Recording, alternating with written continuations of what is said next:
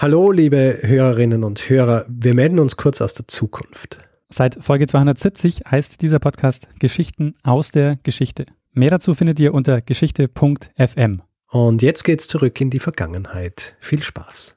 Okay, so, ja, bei mir nimmt's auf. Ich sehe, ich sehe die Zacken. Ja, dann starten wir mal. Ja, mach mal einfach. Hilft dir nichts. Lernen ein bisschen Geschichte. Lernen ein bisschen Geschichte, dann werden Sie sehen, Herr Reporter, wie das sich damals entwickelt hat. Wie das sich damals entwickelt hat. Hallo und herzlich willkommen bei Zeitsprung, Geschichten aus der Geschichte. Mein Name ist Richard. Und mein Name ist Daniel. Ja, wir sind jetzt bei Episode 129 angekommen. Ja, und Daniel, äh, Folge 128, die vorherige, kannst du dich erinnern, was das war? Ähm, äh, ja, natürlich, Richard. Ich äh, kann mich sehr gut an die letzte Folge erinnern. Wir haben, äh, was denn? Musst du so, hier so stallen. Ja, natürlich, werter Richard, Kollege. Ich kann mich sehr gut daran erinnern, dass es letzte Woche tatsächlich eine Episode gab. Und jene Episode, von der wir sprechen, das könnte doch eventuell jene über Crush at Crush sein. Ganz genau, Daniel. Ach, wie gut du dich erinnerst. Ja. Ähm, wenn ich ganz ehrlich bin, hatte ich kurz Panik und ich habe äh, schnell die Webseite geöffnet und während ich das gemacht habe, äh, habe ich versucht, Zeit zu schinden und du hast es aber gemerkt. Äh, tja, so ist es halt, wenn man, wenn man 128 Episoden aufnimmt miteinander, ja, dann, äh, dann merkt man sowas. Aber ja, ich nehme es da nicht übel, ähm, weil wir haben halt schon 128 Folgen aufgenommen und äh, auch da kann es einfach sein, dass, äh, dass einem nicht sofort einfällt, was jetzt gerade die letzte Episode war. Absolut. Also. Aber ähm, es war eine ähm, hervorragende Folge, wo es um ähm, wo es um eine Marketingaktion äh, ging, wo ein Typ tatsächlich einfach nur äh, zwei Züge aufeinander hat fahren lassen. Richtig. Was, was mir im Nachhinein in, äh, aufgefallen ist, was ich irgendwie so verpasst habe zu sagen, ich habe es mir glaube ich sogar aufgeschrieben, natürlich waren das eh nicht nur zwei Loks, die aufeinander gefahren sind, sondern es waren ja auch noch äh, Waggone dran. Mhm. Ja? Also sie haben noch Wagen dran gehabt, ich glaube sechs Stück pro oder drei pro, also insgesamt sechs, wo auch noch so Werbung drauf war, damit sie das Potenzial noch so maximieren können, äh, die natürlich auch dran waren. Ja. Ähm, also für alle, die sich gefragt haben, hm, waren das jetzt nur zwei Loks? Natürlich nicht. Es waren auch noch so Wagen dran, die natürlich auch mit dann äh, gecrashed sind und dann weggezogen worden sind und aber eben auch genug Material, damit sich das Publikum dann seine, seine Souvenirs von den Gleisen picken kann. Ja, echt kurios. Und was ich auch spannend fand, dass es echt kurzzeitig die zweitgrößte Stadt in Texas war. Stimmt, das hast du nämlich, äh, das hast du nämlich ohne mein Zutun rausgefunden und in einem Tweet verewigt, oder? genau, ja. Ja, stimmt. Das ist äh, sehr spannend.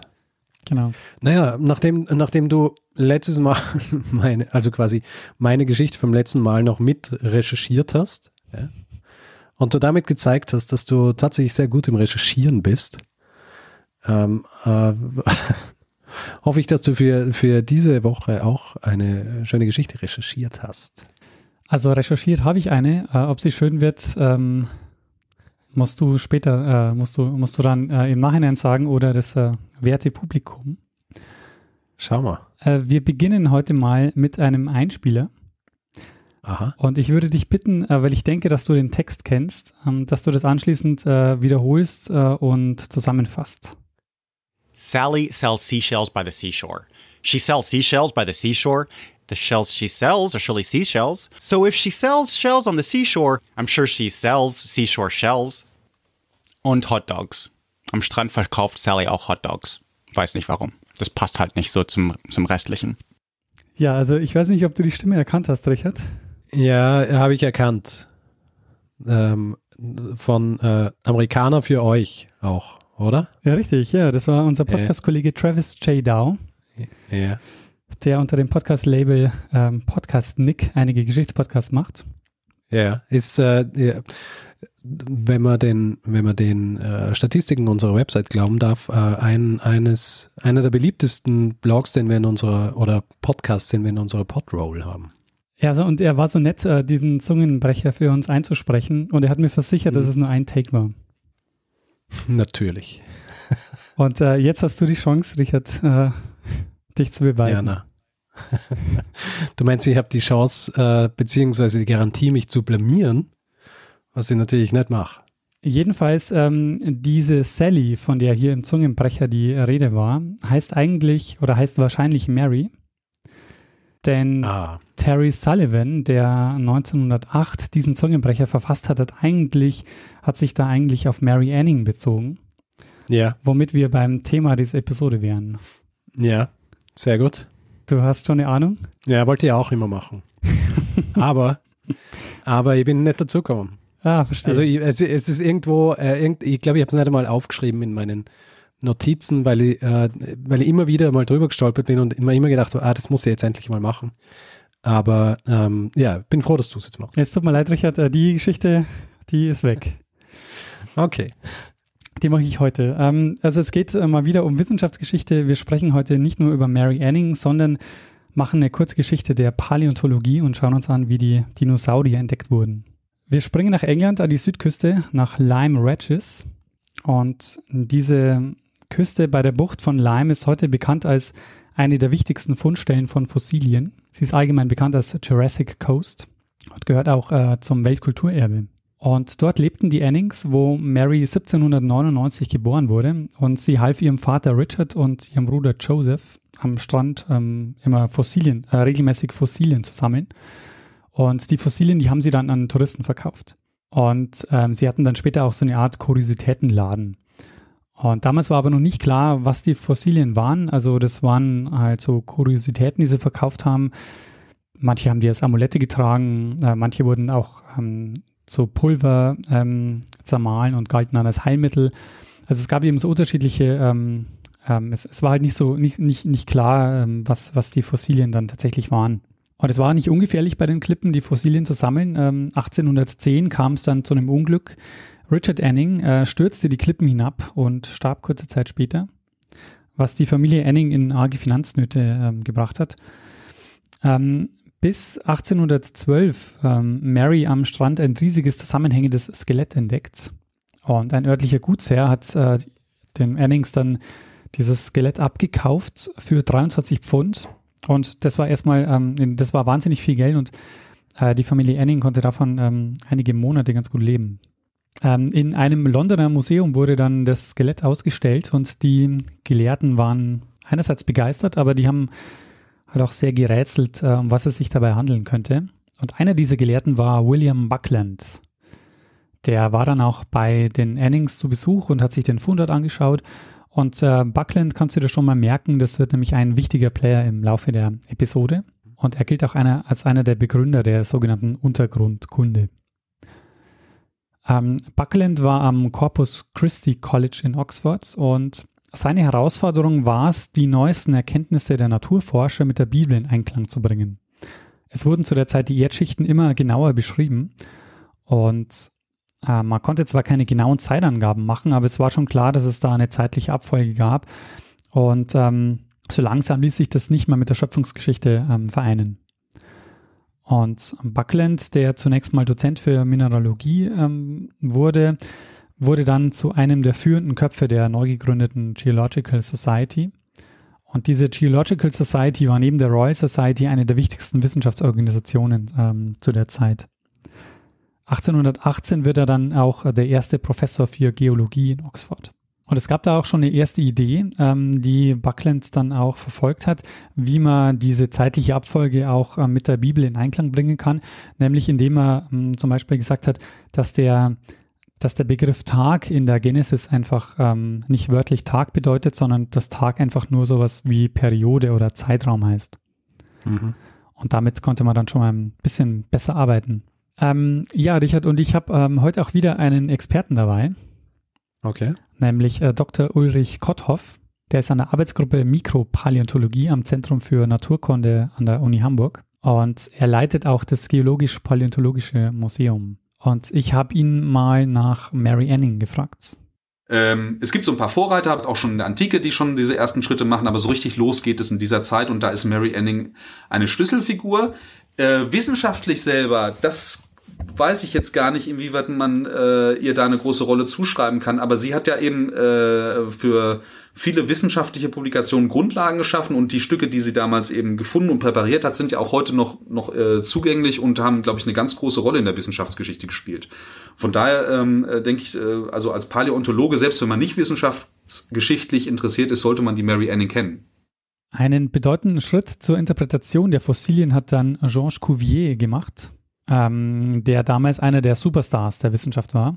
Er hat zum Beispiel das Mammut benannt und argumentiert, dass äh, diese Art heute ausgestorben ist. Und darin steckt auch die Idee, dass es sich eben um Tiere handelte, die mal auf der Erde gelebt haben, aber heute eben nicht mehr äh, da waren und eben ausgestorben sind. Und seine Arbeiten waren jedenfalls wichtige Belege für das Aussterben von Tierarten. Und der Fund von Mary Anning, der war inzwischen an das British Museum verkauft worden und auch, auch dort konnte man sich erstmal nicht darauf einigen, was es denn jetzt war. War es ein Fisch, war es ein Reptil oder war es doch vielleicht doch ein Vogel? Und dann wurde es ein ähm, Ichthyosaurus, ein Ichthyosaurus, ähm, übersetzt Fischeidechse, weil es eben sowohl Fisch- als auch Reptilienmerkmale hatte und es war, es war der erste in, äh, in England gefundene und eben beschriebene Fischsaurier. Was bedeutete das für Mary Anning? Ähm, naja, dass sie den ersten Fischsaurier gefunden hat. Genau, sie hat ihn gefunden, aber das war es dann auch schon. Also sie hat weder bei der Benennung äh, ähm, irgendwie mit, äh, ein Mitspracherecht gehabt, noch hat sie irgendwie, äh, ist sie in den wissenschaftlichen Artikeln ähm, genannt worden. Also was allerdings für sie ein positiver Effekt war, dass sie jetzt in der Geologenszene ähm, sehr bekannt war und das Sammeln von Fossilien war eben inzwischen auch zu ihrem Beruf geworden. Und es gibt ein sehr berühmtes Porträt äh, mit ihr, wo sie mit äh, Korb, Hammer und ihrem Hund am Strand unterwegs ist. Das werde ich dann auch in die Show Notes geben, beziehungsweise ich denke, dass es das ähm, Episodenbild werden wird. Mhm. Okay, also eine weitere Hauptfigur in der Geschichte ist äh, Gideon Mantle. Ähm, der war Arzt und seine große Leidenschaft war die Geologie. Und deshalb hat er jede freie Minute da genutzt, um zu forschen. Ähm, bei ihm befinden wir uns in Sussex, äh, auch Südengland, ähm, bei Brighton. Und Mantle hat das Problem, dass er keinen Zugang hatte zu der gelehrten Welt, also der Geological Society oder der Royal Society. Und er hat versucht, ähm, er, hatte, er hatte so, einen, so einen riesigen Knochen und den, äh, den wollte er interpretieren oder das war eben sein, ähm, sein Versuch, den zu interpretieren, äh, den er aus einem Steinbruch in der Nähe von Sussex ähm, hatte. Aber ähm, dieser Knochen, irgendwie diese Fossilien, die er da gefunden hat, die haben irgendwie keinen Sinn ergeben. Also er hat zum Beispiel auch riesige fossile Pflanzen, äh, die ihn an die Tropen erinnert haben, äh, dort mit entdeckt. Und die Knochen schienen aber auch nicht zu dem Ichthyosaurus zu gehören. Und dann fand aber seine Frau ähm, Mary Mantle einen Zahn. Und dieser Zahn war besonders, weil er aussah wie der Zahn eines pflanzenfressenden Säugers. Ähm, also einer, der zum Zermahlen der Nahrung geeignet war.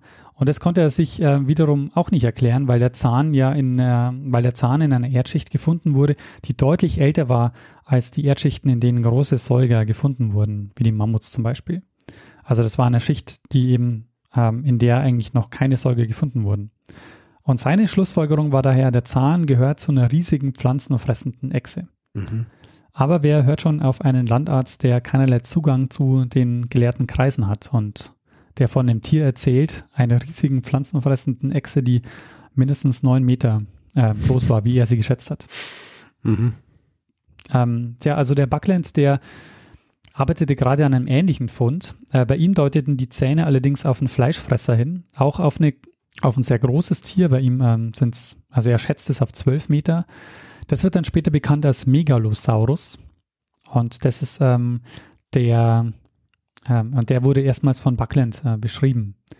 Der hat es allerdings die Publikation dazu noch lange zurückgehalten, weil er das noch nicht in Einklang bringen konnte mit der Bibel, weil, also er versuchte da noch eine Theorie zu finden, äh, um das Aussterben der, der Tiere zu erklären.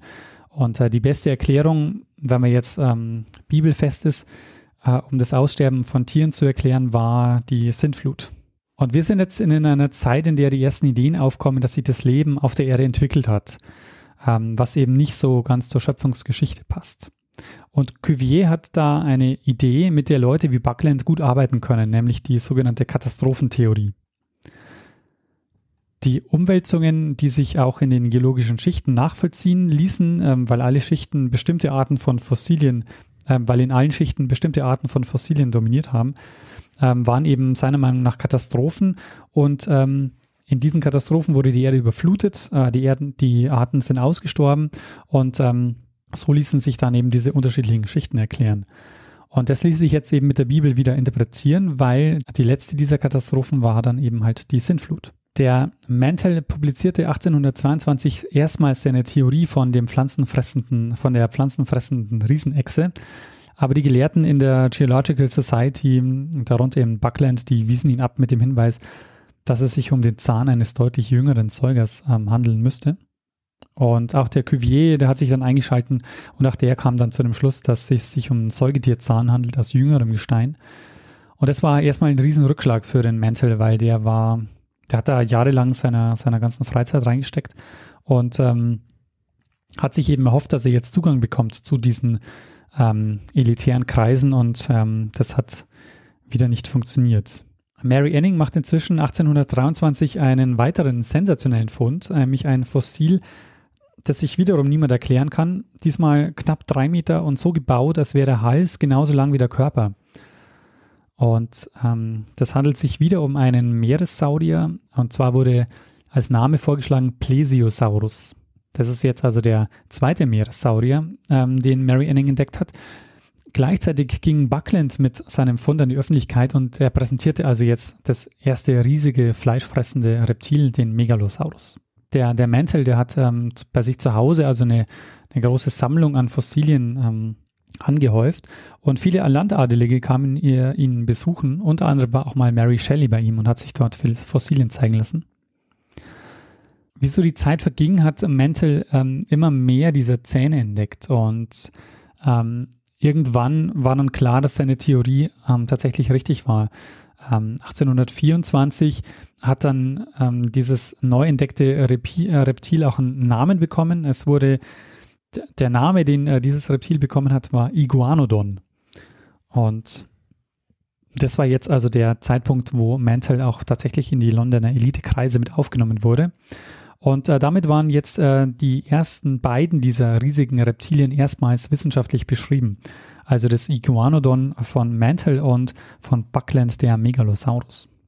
Der Erfolg währte aber nur kurz, ähm, denn Mantles neuestes Buch, sein zweites, verkauft sich extrem schlecht. 50 Exemplare.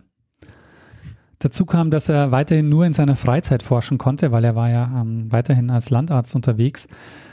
Ähm, dann hat seine Frau auch ähm, das, das vierte Kind bekommen.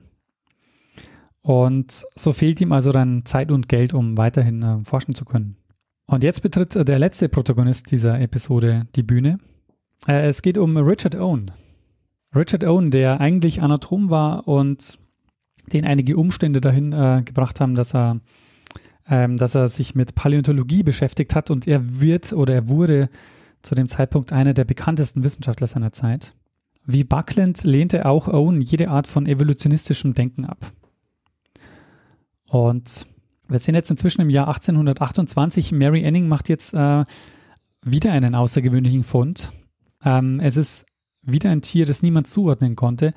Einerseits hat es einige an eine Fledermaus erinnert, ähm, andererseits sah es aber auch aus wie ein Reptil. Und es war wieder ähm, riesig. Und Cuvier war dann überzeugt davon, dass es eigentlich ähm, ein fliegendes äh, Tier sein musste und hat es daher benannt nach ähm, Pterodactylus. Also das bedeutet äh, übersetzt so viel wie Flügelflie äh, Flügelfinger. Das erste fliegende Reptil, das in England entdeckt wurde und das ähm, für Mary Anning gerade zur richtigen Zeit kam, weil sie finanziell äh, weil es finanziell gerade sehr schwierig war und Buckland hat ihnen dann den Pterodactylus abgekauft und äh, damit konnten sie wieder einige Monate ähm, überleben. Mittlerweile wird auch ähm, immer deutlicher, dass es eine große Vielzahl an Reptilien gab, die ähm, allesamt von der Erde aber wieder verschwunden waren, ähm, aus irgendeinem Grund. Und Mantel legt jetzt auch eine Erklärung vor ähm, in einem Artikel, den er nennt The Age of Reptiles. Und er ging das Problem an, dass er bislang die Vielfalt dieser Reptilien nur für einen kleinen Raum zeigen konnte. Aber um tatsächlich also von dieser Age of Reptiles äh, sprechen zu können, musste er eben zeigen, dass es kein dass es nicht nur ein lokales Phänomen war, sondern wirklich ein globales Phänomen. Und was er beschrieb in diesem Artikel ist im Grunde das, was wir heute als Mesozoikum bezeichnen. Also das Erdzeitalter, das vor 245 Millionen Jahren begann und bis ähm, und vor 65 Millionen Jahren endete und es in äh, welche drei Perioden eingeteilt wird, Richard? Äh, in, äh, in Unterperioden. ähm, also die drei Perioden des Mesozoikums sind äh, Trias, Jura und Kreide. Naja, ja, natürlich. Ja. Und äh, ja, sein Artikel war die erste detaillierte Beschreibung eben dieses Zeitalters, des Zeitalters der Reptilien. Man sprach vorher schon länger von einem Zeitalter der Säugetiere. Das ist äh, von Cuvier gewesen. Mhm. Und ähm, er entdeckt jetzt also eine, äh, und er entdeckt dann eine weitere Art, nämlich den Hyleosaurus, den wir heute als Ankylosaurier kennen. Und damit hat Mantel zwei von drei der bekannten äh, riesigen ausgestorbenen Landreptilien gefunden und beschrieben, also wissenschaftlich beschrieben. Mhm. Und nicht, dass du dich wunderst, äh, warum das Wort, äh, warum ich das Wort Dinosaurier ähm, noch nicht verwende. Das gab es zu dem Zeitpunkt noch nicht, aber das ähm, kommt gleich. Äh, während Mantel auf dem Höhepunkt seiner wissenschaftlichen Karriere war, macht sich jetzt Richard Owen immer mehr einen Namen und er wollte jetzt also sein anatomisches Wissen nutzen, um gegen die ganzen Evolutionisten äh, zu argumentieren. Und da hat er jetzt eine, ähm, eine geniale Idee, nämlich ähm, er versucht, die, diese äh, großen ausgestorbenen Reptilien ähm, für seine Argumentation zu nutzen.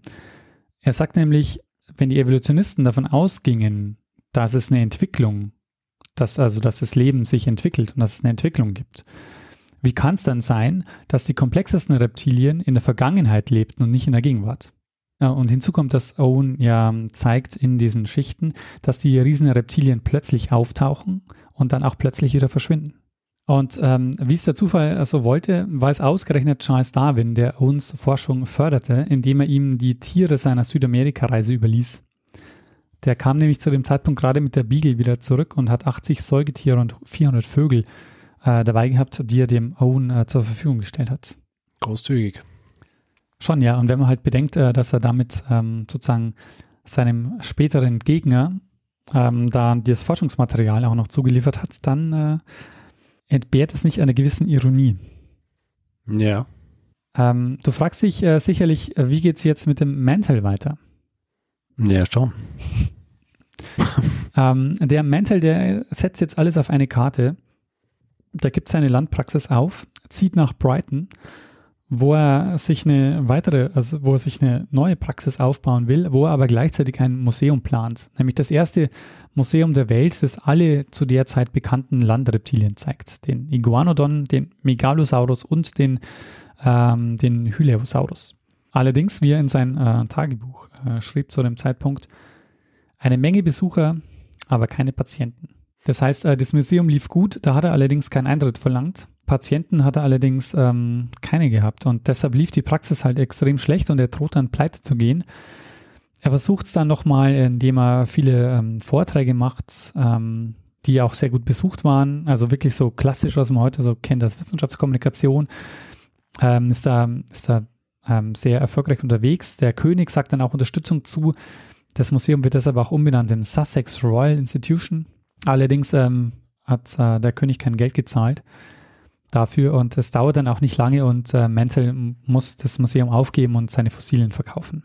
Ja, und so kam es, äh, dass das British Museum, äh, dass das British Museum ähm, seine Fossilien gekauft hat und ihm dafür 4087 Pfund gezahlt hat. Es sind dann 90 Pferdefuhrwerke notwendig, um ähm, die ganzen Fossilien nach London zu transportieren. Und hat dann äh, mit einigen weiteren ähm, Schicksalsschlägen äh, zu kämpfen gehabt. Äh, seine Frau hat ihn verlassen, seine jüngste Tochter ist gestorben und er hatte dann einen schweren Unfall, bei dem seine Wirbelsäule verletzt wurde, was dazu führte, dass er lange Zeit kaum gehen konnte und sein Leben lang starke Schmerzen hatte. Und auch beim, äh, bei Mary Anning ähm, häufen sich dann die äh, Probleme. Sie war zwar hoch geschätzt in diesen äh, Geologenkreisen, also die kamen auch regelmäßig zu Besuch, wie Buckland zum Beispiel, der war ähm, öfter bei ihr. Auch Owen war ähm, bei Mary Anning.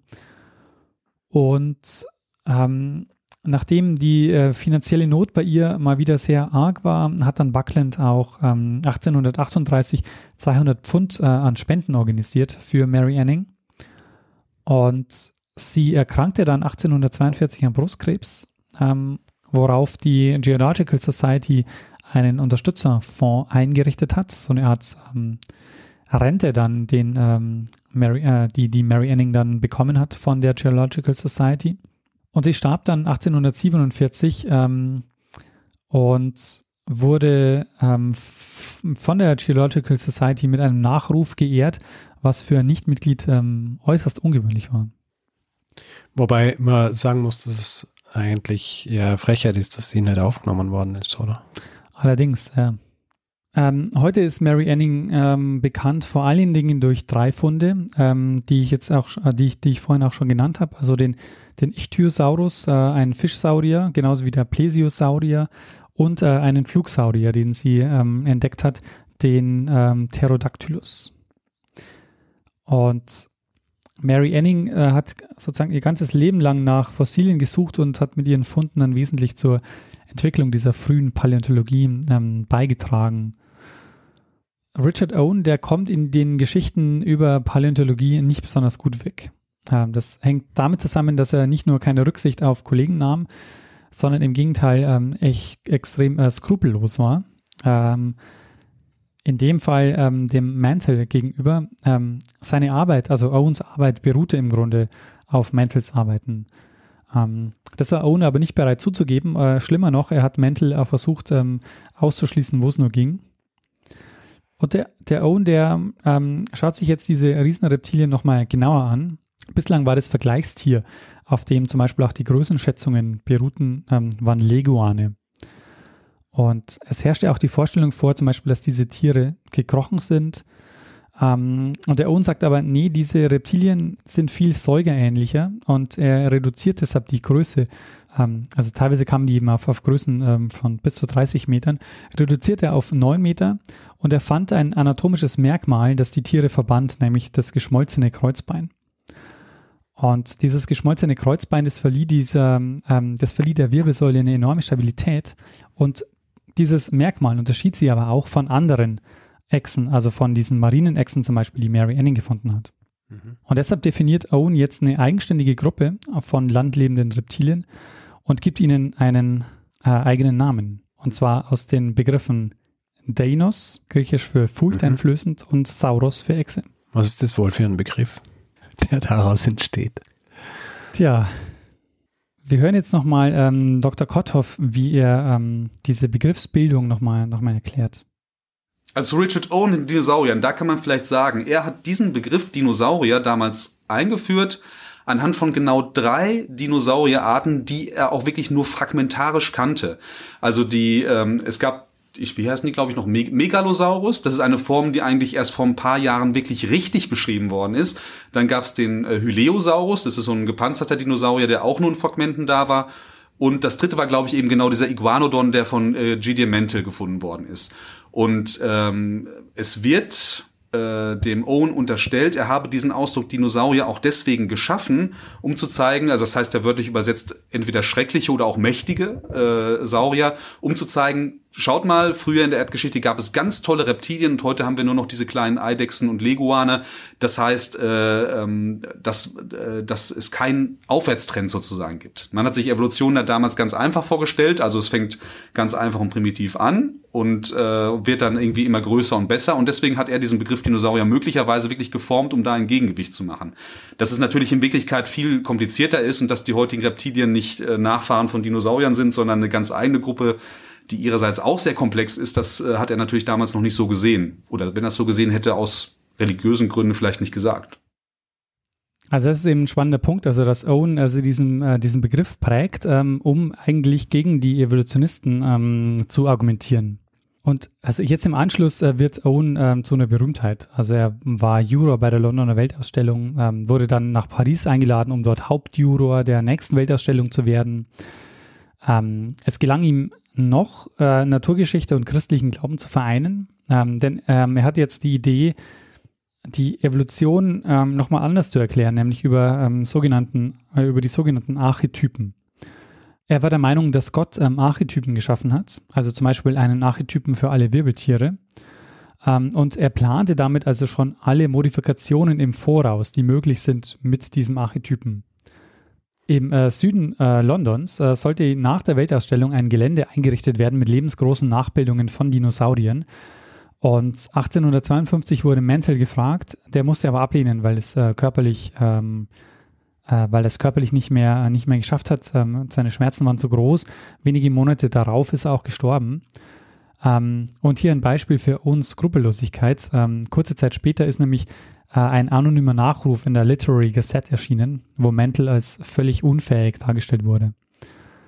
Und ähm, diese, dieser Nachruf, den ähm, hat äh, höchstwahrscheinlich Owen verfasst.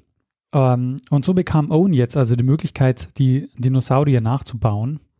Und es war die erste Rekonstruktion in diesem Ausmaß, also ein 10 Meter großes Modell.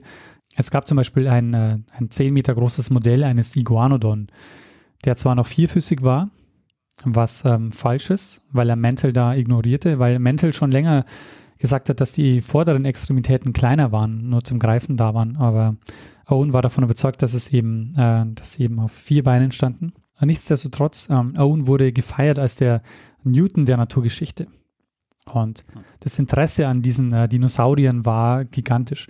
Also alle bekannten äh, Dinosaurier wurden in diesem, wurden in dieser Ausstellung ähm, gezeigt. Und das ist aber gleichzeitig ähm, eine Darstellung, ähm, die von der, die, die von da an die Popkultur auch geprägt hat. Also da setzt jetzt auch so eine Dinomania ein, ähm, weil du nicht nur, ähm, weil sie eben nicht nur fade Knochen gezeigt haben, sondern ähm, mit diesen Nachbildungen einfach ähm, die eine wahnsinnige Faszination ausgeübt haben.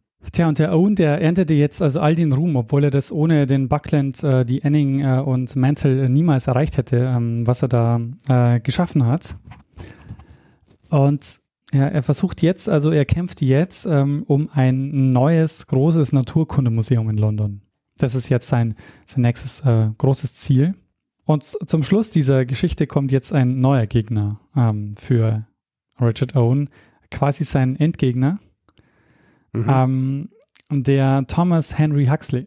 Darwin äh, hat, äh, Charles Darwin hat die Entstehung der Arten 1859 erstmals äh, publiziert und entscheidend war ja jetzt, dass die Evolutionisten erklären konnten, wie die Evolution funktioniert, weil Darwin eben Mechanismus beschrieben hat, ähm, wie das funktioniert hat. Und Owen bekämpfte Darwin und Huxley, wie es nur ging. Allerdings erfolglos. Darwin äh, schrieb auch mal in einem Brief, es ist schmerzlich, mit derartiger Intensität gehasst zu werden, wie Owen mich hasst. Mit dem Aufstieg Darwins ähm, und der Evolutionstheorie ähm, beginnt also jetzt ähm, Owens Abstieg.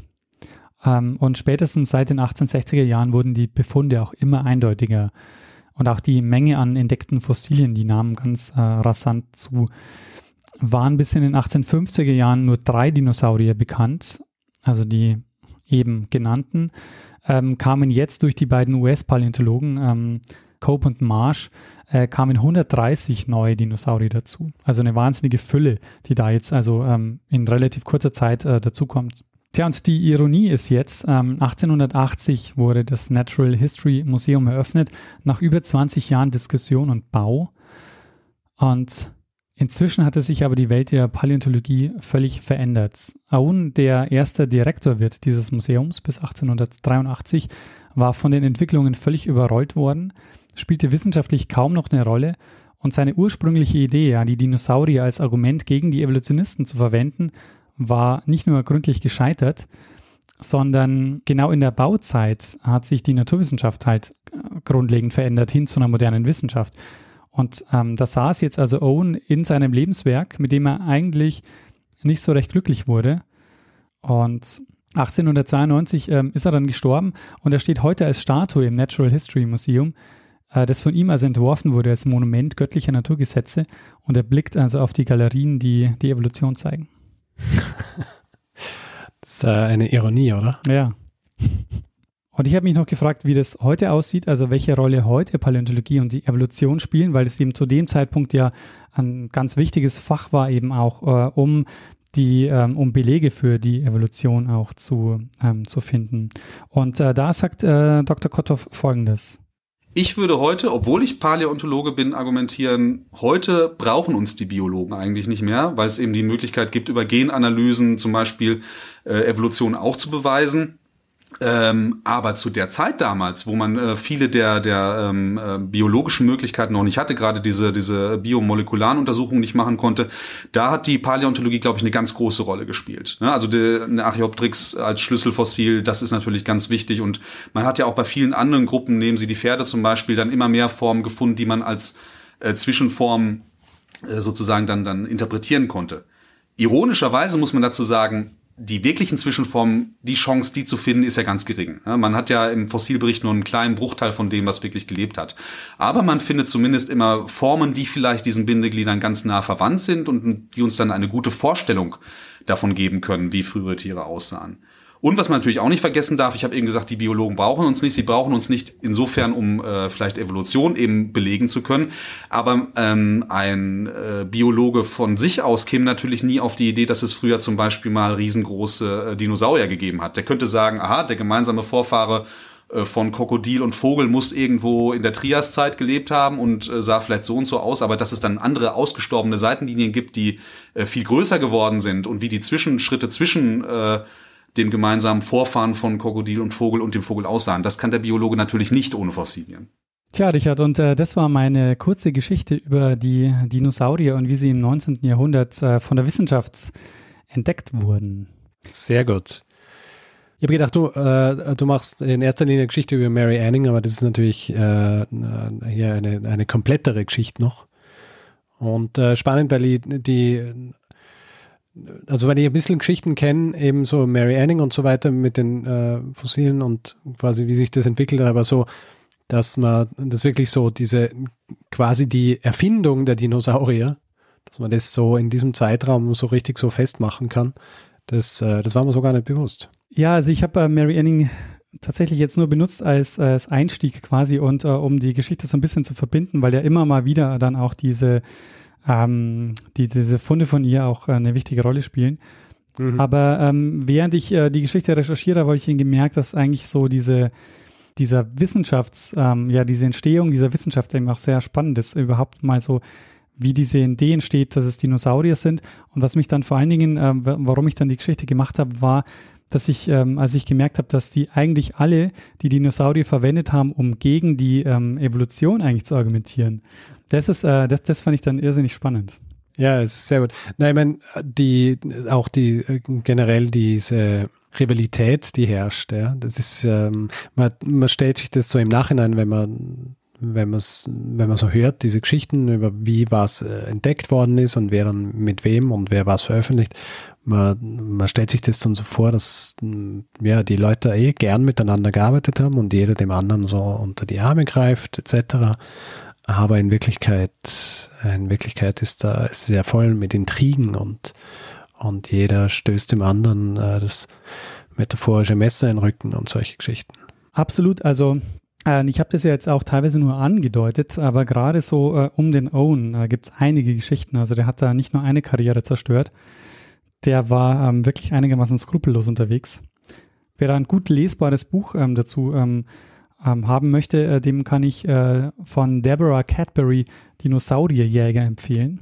Ähm, mit dem Untertitel äh, Der Wettlauf um die Erforschung der prähistorischen Welt.